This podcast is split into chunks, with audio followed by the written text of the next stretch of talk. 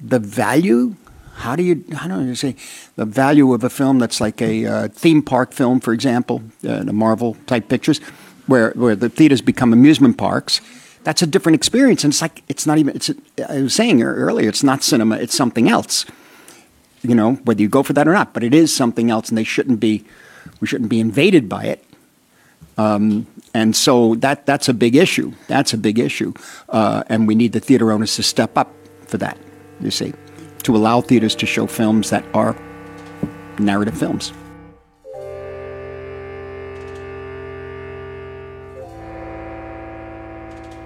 欢迎大家收听今天的尤比克电台，我是伍德森。今天是二零一九年的十一月六号。这件事让我觉得真的心情很沉重。今年十月初的时候，马丁在接受记者采访的时候提出了这段言论，大概意思就说，他觉得漫威电影不是电影，啊，漫威电影更接近于主题公园，更接近于我们去游乐场的体验。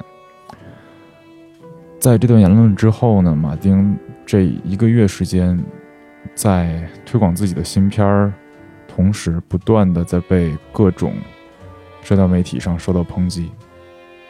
然后他在昨天终于做了一个回应，在《纽约时报》上，他写了一篇文章。这篇文章名为《马丁·西克塞斯》，我说漫威电影不是电影，让我解释一下。其实他做这个回应，让我觉得是一件非常非常心酸的事儿。在他做这个回应之前，我是一直是觉得漫威电影不是电影，这难道不是一个大家都知道的事儿吗？不是一个大家都认可的事儿吗？但是近一个月，所有西方媒体，包括在咱们中国的微博上、微信的公众号上，对他的各种抨击，让我觉得。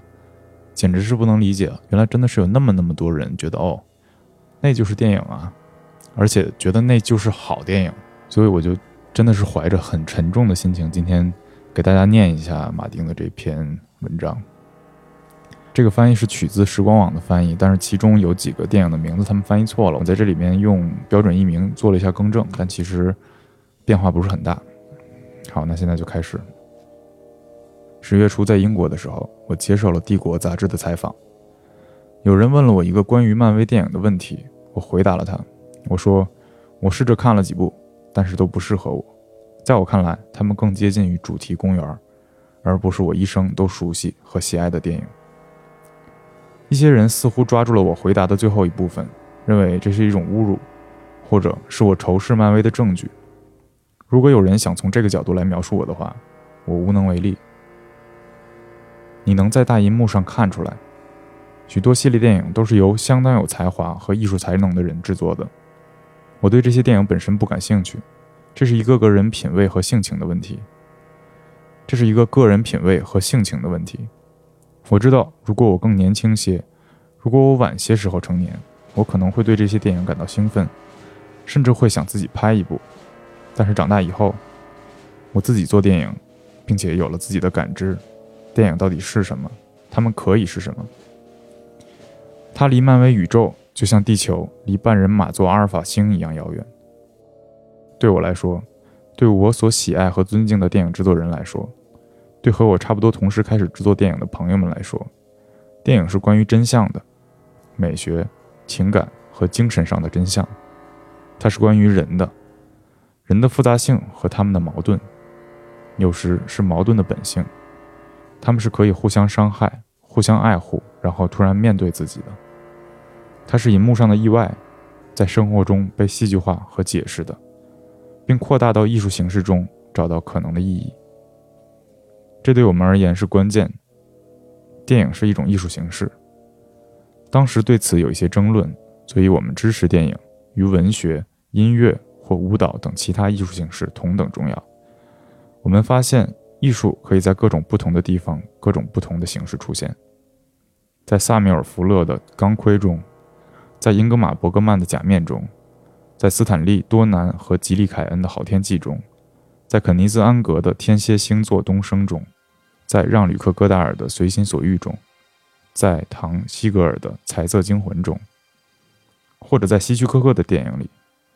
你可以说，希区柯克也是在拍他自己的系列电影。或者说，这就是我们的系列电影。他的每一部新片上映都是一件大事儿，在一个拥挤的老剧院里看后窗是一种非凡的体验。它是观众和电影本身之间的化学反应所创造的事件，真的太令人激动了。某种程度上，希区柯克的一些电影也像主题公园。我想说的是《火车怪客》和《惊魂记》，前者的高潮就发生在一个真正的旋转木马上，而后者是我在首映当天的午夜场里看的，那是我永生难忘的体验。人们惊讶、激动，没有失望。六七十年后，我们仍然在看那些电影，并为之惊叹。但是，我们不断的回顾的是那种刺激和冲击吗？我不这么认为。西北偏北的技巧令人惊叹，但若没有故事内核里痛苦的情感，加里·格兰特的角色也没有彻底陷入迷乱，那只不过是一系列动态和优雅的构图和剪辑。火车怪客的高潮部分是一个壮举，但现在令人共鸣的。是两个主要角色与罗伯特·沃克让人深感不安的表演互动。有人说，希区柯克的所有电影都有相似之处，也许没错。希区柯克自己也许也想知道，但和今天的系列电影有所相同，又是另外一回事了。据我所知，定义这些电影类型元素的是漫威影业，这里没有真相，没有悬疑，也没有真正的情感和危险，没有什么是真正处在危险里的。这些电影是为了满足特定的需求而制作的，它们被设计成有限主题的变体。它们名义上是续集，在精神上是翻拍，里面的一切全都是官方盖章的，因为不可能有其他的方式。这就是现代系列电影的本质：市场调查、观众测试、审查、修改、翻新和再加工，直到它们可以被消费。换句话说，他们与保罗·托马斯·安德森、克莱尔·德尼、斯派克·里、阿里·埃斯特、凯瑟琳·毕格罗、韦斯·安德森的电影截然不同。当我看到那些电影人的电影时，我知道我将会看到一些全新的东西，并被带到意想不到的甚至不可名状的体验领域。我对用画面和声音讲故事的可能性的感受将会被扩散。你可能会问，我有什么问题？为什么不放过超级英雄电影和其他系列电影呢？原因很简单，在美国和世界各地的许多地方，如果你想在大银幕上看到一些东西，这些电影现在就是你的主要的选择。这是影展的艰难时期，独立电影院比以往任何时候都变少了，平衡被打破了，流媒体成为了主要的输出系统。不过，我认识的电影制作人中没有一个不愿意为大银幕制作电影，不愿意。在影院向观众放映自己的电影，我也是这样。作为一个刚刚为 Netflix 拍完一部影片的人来发言，Netflix 只有他允许我们以需要的方式完成了《爱尔兰人》，为此我永远心怀感激。戏剧性的，我们打开了这样一扇窗户，非常棒。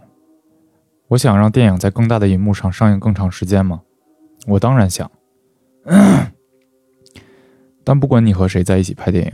事实是，大多数放映厅的银幕上都在放那些系列电影。如果你要告诉我这只是一个供求关系的问题，只是给人们他们想要的，我不同意。这是一个鸡生蛋还是蛋生鸡的问题。如果人们只得到一种东西，而无休止的又只卖一种东西，当然他们会想要更多的那种东西。你可能还会说。他们就不能回家在 Netflix、iTunes 或者 Hulu 上看到任何他们想看的东西吗？没错，除了在大银幕上。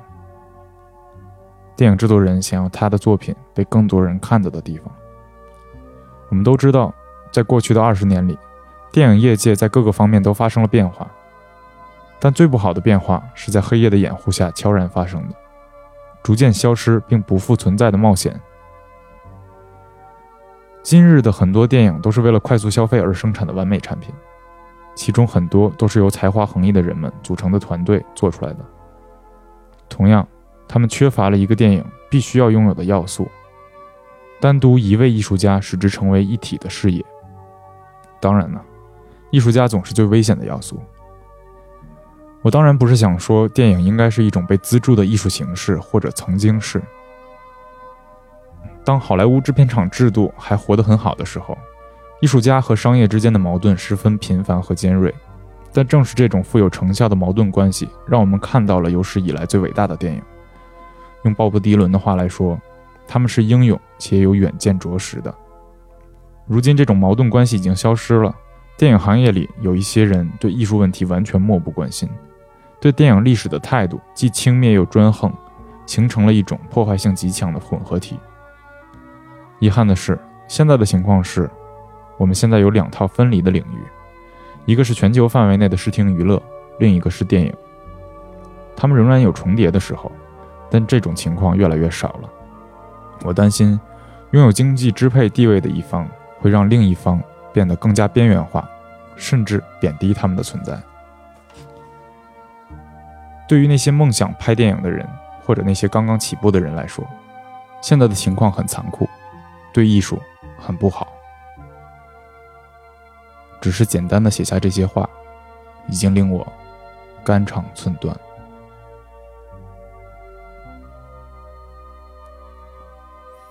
这就是他的这篇文章，翻译成中文两千多字。不知道大家听完了之后有什么感受？我觉得脑脑海里可以想象这样一个画面：就一个嘴特别快的一个精神矍铄的小老头儿，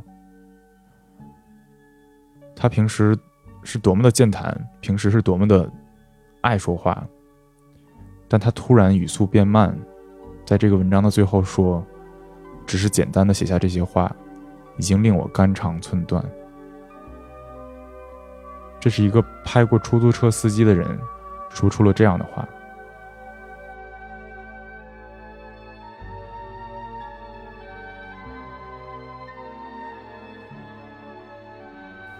我真的以为，漫威电影不是电影，这样一个结论是一个不争的事实，是所有人公认的一个事实。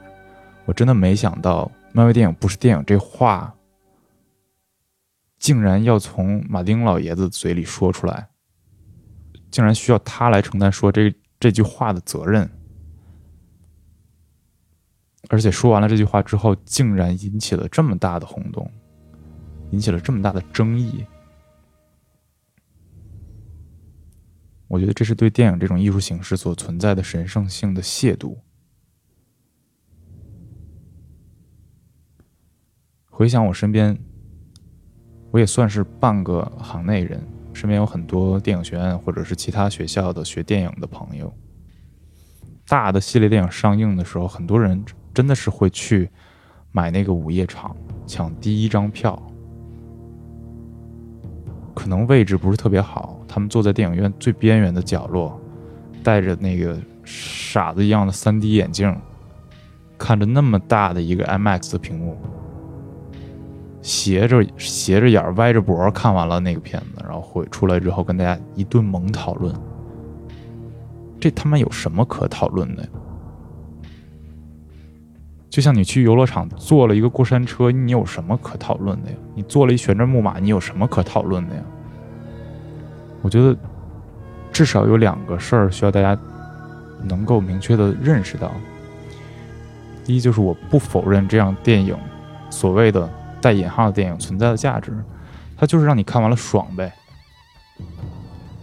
让你消费了呗，让你喜欢了这些超级英雄，喜欢了这些演员了呗，就就提供了一些彩蛋给你挖掘呗，让你有这种考古的乐趣、考据的乐趣。但那又能怎么样？这甚至连米兰昆德拉说的那个克奇都谈不上，这是特别低级的一种乐趣，在我们。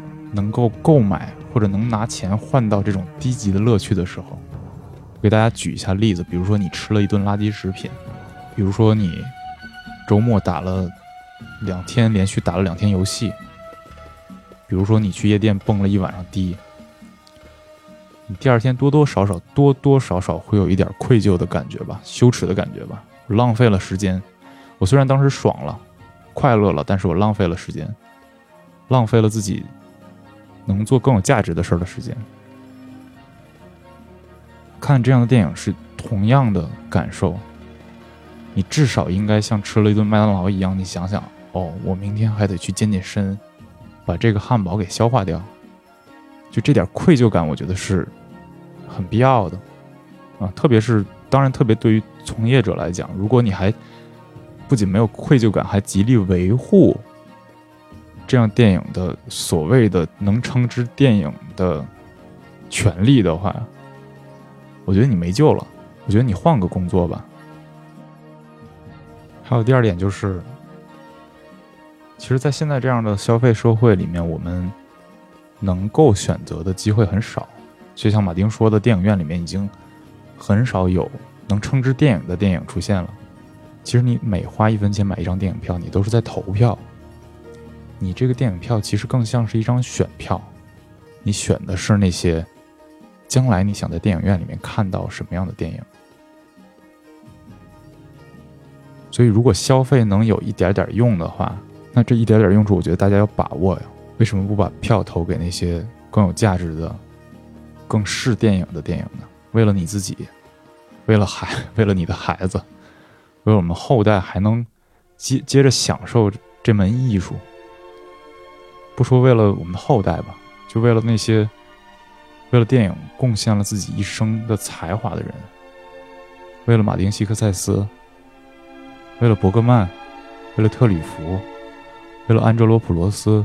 为了奥逊·威尔斯，为了卓别林，为了比利·怀尔德，为了大卫·里恩，为了费里尼，安东尼奥尼，黑泽明，小金·安二郎，巴斯特·基顿，保罗·托马斯·安德森，塔可夫斯基，布努埃尔，昆汀，库布里克，杨德昌、蔡明亮，科波拉、文德斯，赫尔佐格，莱昂内，贝拉塔尔。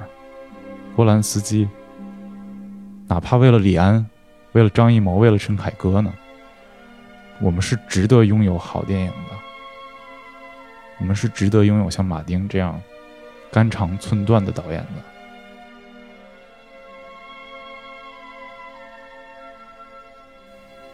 看了他这篇文章，真的是让我非常非常难过，非常非常心酸。